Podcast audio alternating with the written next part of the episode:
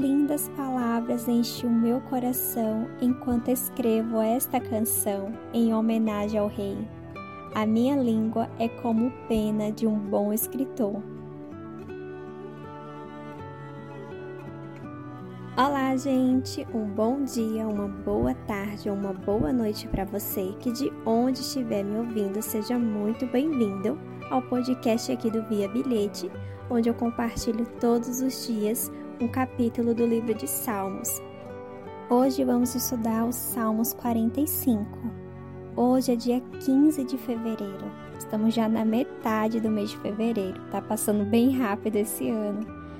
Mas se você chegou aqui agora, não tem problema. Salmos, você pode dar continuidade daqui estudando.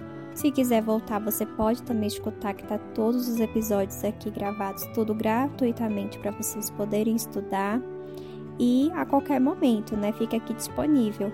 Então não tem problema se você chegar agora e quiser começar em diante ou quiser depois ler os outros salmos. Então vai ficar aqui.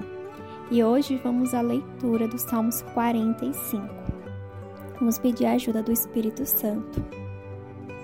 Ó Pai, manda o Espírito Santo a cada um de nós para que a gente possa obter da palavra do Senhor um compreendimento, que a nossa leitura chegue em nossas mentes e em nossos corações da melhor forma que a gente possa tirar tudo isso para o aprendizado aqui na nossa vida.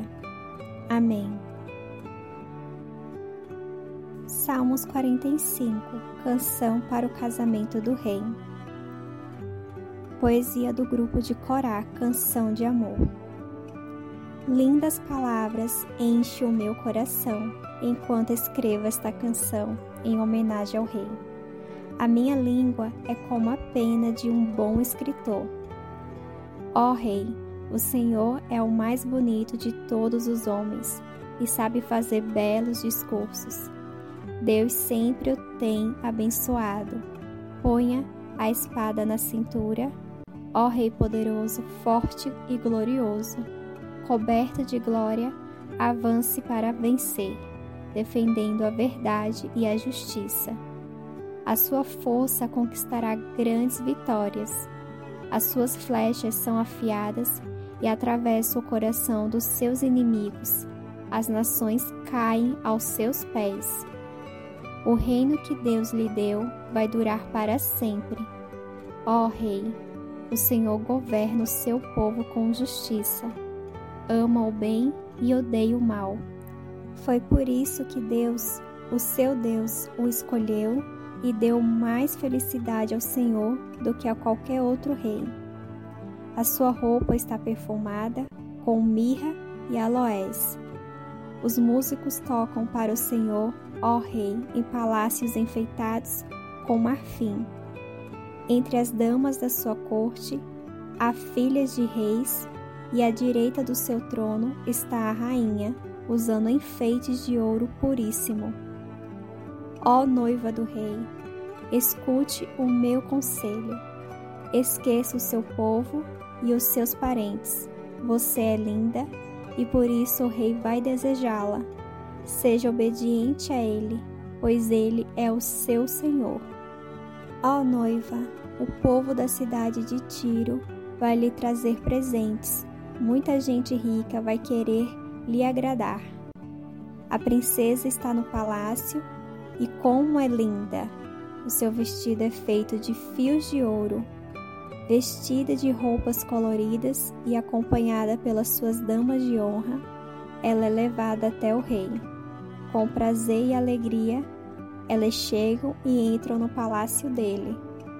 Ó rei, o Senhor terá muitos filhos e eles serão reis também, como foram os antepassados do Senhor.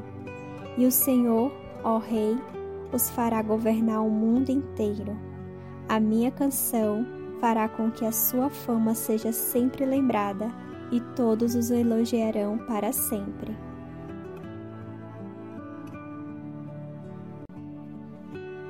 Este Salmo 45, ele é um salmo profético, né?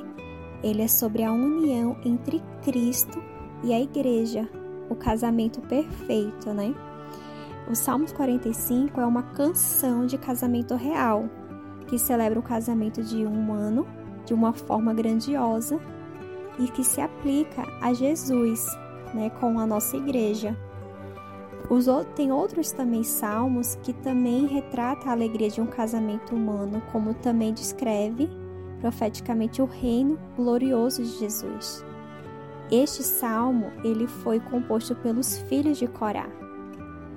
E a beleza que tem aqui que fala no salmo eh, no capítulo 1 e 2, a beleza e a graça derramada pelo Senhor. O meu coração está composto sobre um bom assunto eu falo das coisas que tenho feito no tocante ao rei. Minha língua é a pena de um escritor.